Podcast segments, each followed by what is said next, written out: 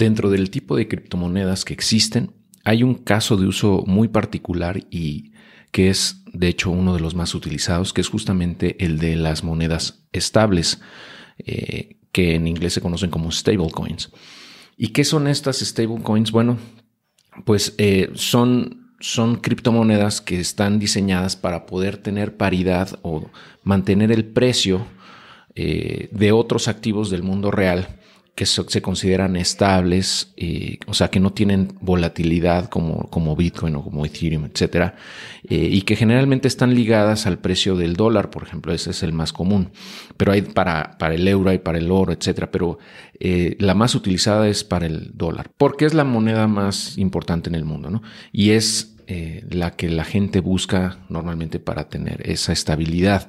¿Y esto por qué? Bueno, pues porque eh, como hay tanta volatilidad, como te digo, en este ecosistema, pues las personas buscan tener cierta estabilidad en sus activos eh, y, por eso buscan mucho la paridad con el dólar, ¿no? Ahora, pues eso le permite a mucha gente poder participar en, en DeFi, por ejemplo, eh, de una manera tanto más conservadora, ¿no? Porque al no haber esa variación en los precios, pues eh, les permite, por ejemplo, ahorrar eh, o pasar parte de su capital que tienen en cripto a estas monedas estables que están pegadas o están ligadas al dólar, ¿no? Entonces eso reduce mucho la volatilidad en sus portafolios. Bueno, y hay varios tipos de, de stablecoins en, este ecosistema. Te voy a mostrar los tres principales. El primero de ellos y el más utilizado actualmente es el tipo colaterizadas por fiat, es decir, que están respaldadas por dinero gubernamental como el dólar u otros, pero principalmente en el dólar. Y las dos principales criptomonedas que utilizan este tipo de, de, pues, de estrategia o de forma de estar respaldadas es USDT, que se conoce como Tether, y USDC, que, también es muy utilizada. Y tanto USDT como USDC tienen un capital, unas bóvedas de, dinero que son constantemente auditadas, eh, que eh, tienen una paridad con el valor de esas criptomonedas y se tiene que ir incrementando o reduciendo en la misma medida. Eh, son consideradas bastante seguras porque tienen ese soporte, aunque eh, la desventaja que tienen es que son centralizadas, entonces pueden eh, banear o pueden restringir el acceso a los fondos de sus, de sus activos eh, si lo deciden, ¿no? porque tienen una entidad central que lo controla. Entonces, bueno, pues ese es un, punto en contra de las, de las, de las stablecoins con, con fiat. Pero por otro lado, tienen un poco más de certidumbre, ¿no? Porque hay, una, hay un capital detrás que respalde el valor de esto. El segundo tipo de stablecoin es el colateralizado por cripto. Eh, y el ejemplo más importante actualmente es DAI, que, fue creada por eh, MakerDAO. Y bueno, DAI está colateralizada por Ether y otros activos, otras criptos. Y tiene una, forma de funcionar bastante, eh, bastante peculiar e interesante porque tiene, o sea, está ligada a la emisión de deuda eh, en, el, ecosistema de MakerDAO. Es decir, para que se pueda crear DAI, debe de haber un, colateral que esté respaldando esa emisión. ¿Y cómo se crea esa emisión? Bueno, al momento en el cual alguien mete dinero, bueno, mete, por ejemplo, Ethereum al protocolo y usa ese, ese activo como colateral para obtener un préstamo, eh, por ejemplo, yo uso 10 ITERs, por ejemplo, que al precio actual andan por ahí de los 18 mil dólares.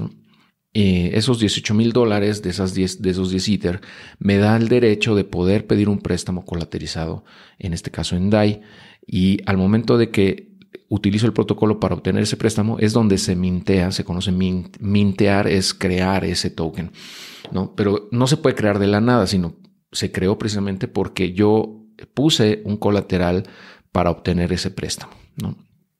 Es como funciona y por eso está topado. ese es el, digamos, el, punto en contra o la desventaja de DAI y este tipo de, criptos colateralizadas eh, eh, con otros activos digitales. Es que su emisión está restringida a la emisión de deuda que esté colateralizada por otros activos. Entonces tiene ese techo, eh, por decirlo así. Pero por otro lado, le da la ventaja de que pues siempre está sobrecolaterizada. Eh, eh, el protocolo está diseñado para que no se pueda crear más DAI del que está respaldado o sea, con una relación bastante conservadora versus el capital que está respaldando esa deuda.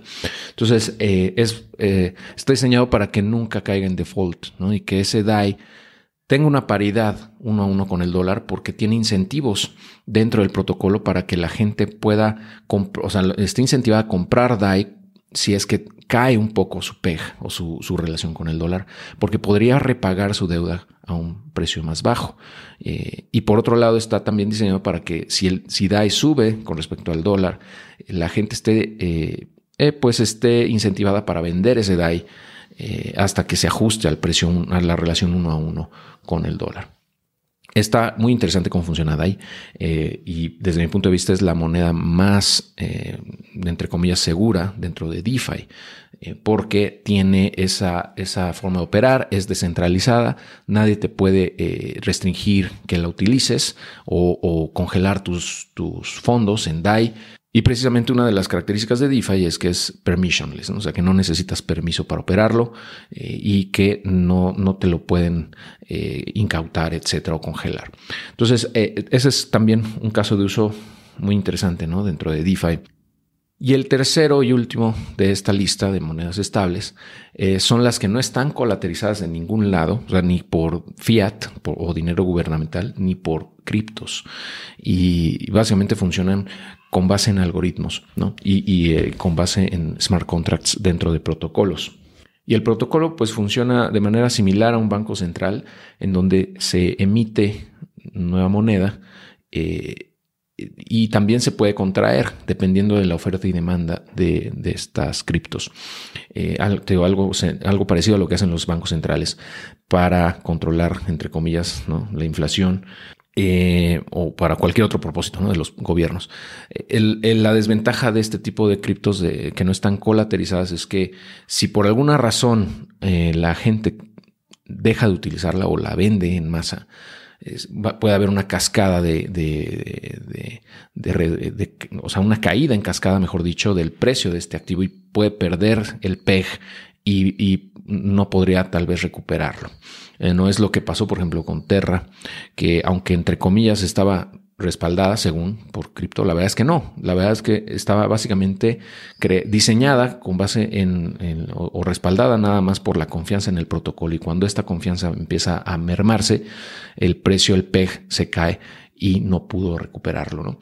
Eh, entonces, bueno, si vas a utilizar stablecoins eh, para, por ejemplo, pasar parte de tus activos cuando tú a lo mejor quieres tomar ganancias o quieres eh, reducir el riesgo de tus posiciones, eh, ahí están, está USDT, está USDC. Entre esas dos, la verdad, a mí me gusta más USDC porque pienso que son más transparentes con el capital que tienen respaldando esa, esa cripto. Y, y bueno, pienso yo que son, es, de lo más confiable en, stablecoins colaterizadas por fiat.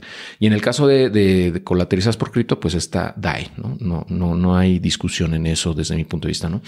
Eh, yo no he probado en lo personal las no colaterizadas como Ampleford, eh, pero bueno, vamos a ver cómo evolucionan. sin embargo, bueno, desde mi punto de vista es algo que se necesita, es algo que, que es indispensable para que la gente pueda utilizar DeFi porque si no estaría sujeta a la volatilidad del mercado al 100%. Y, eso evitaría que mucha gente entre al ecosistema. ¿no?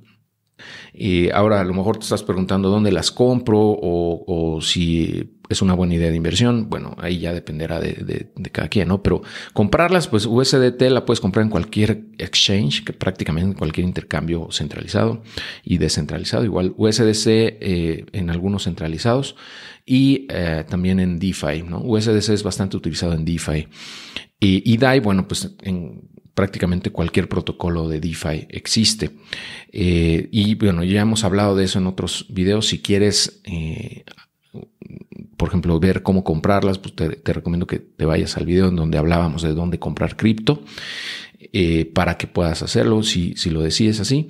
Y ah, pues hay muchas estrategias que, puedes hacer con DeFi eh, usando stablecoins. Como por ejemplo lo que platicábamos de, eh, de liquidity mining, ¿no? Yield farming, como se conoce también, yield farming, de poner tu capital en, en stablecoins para obtener un rendimiento. También hablamos, por ejemplo, con eh, meter capital en USDC, en Leden o, en USD, que es otra stablecoin, en, en Bitso, o también meter DAI en, el protocolo de AVE. O sea, hay muchas maneras de, utilizar estas, estos activos que tienen esa paridad con el dólar. Y, pero principalmente son utilizadas para reducir la volatilidad del ecosistema, para poder tener tu lana en, eh, digamos, con un capital constante cuando lo quieres congelar, digamos, en ese valor del dólar, en dólares, vamos. y también para poder comprar con esos activos las criptos cuando, cuando estas bajan de precio. A lo mejor tú dices, bueno, yo voy a vender ahorita a un precio X, eh, me voy a pasar a stablecoin, me voy a pasar a USDC o a USDT o a DAI y cuando el precio de Ethereum, por ejemplo, baje, pues voy a volver a comprar con ese mismo DAI que tiene un poder adquisitivo fijo, ¿no? Porque está eh, pegado al dólar. Y bueno, eso es a grosso modo lo que son las stablecoins y para qué, para qué sirven y los distintos tipos que existen. espero que te resulte muy útil y nos vemos en la próxima.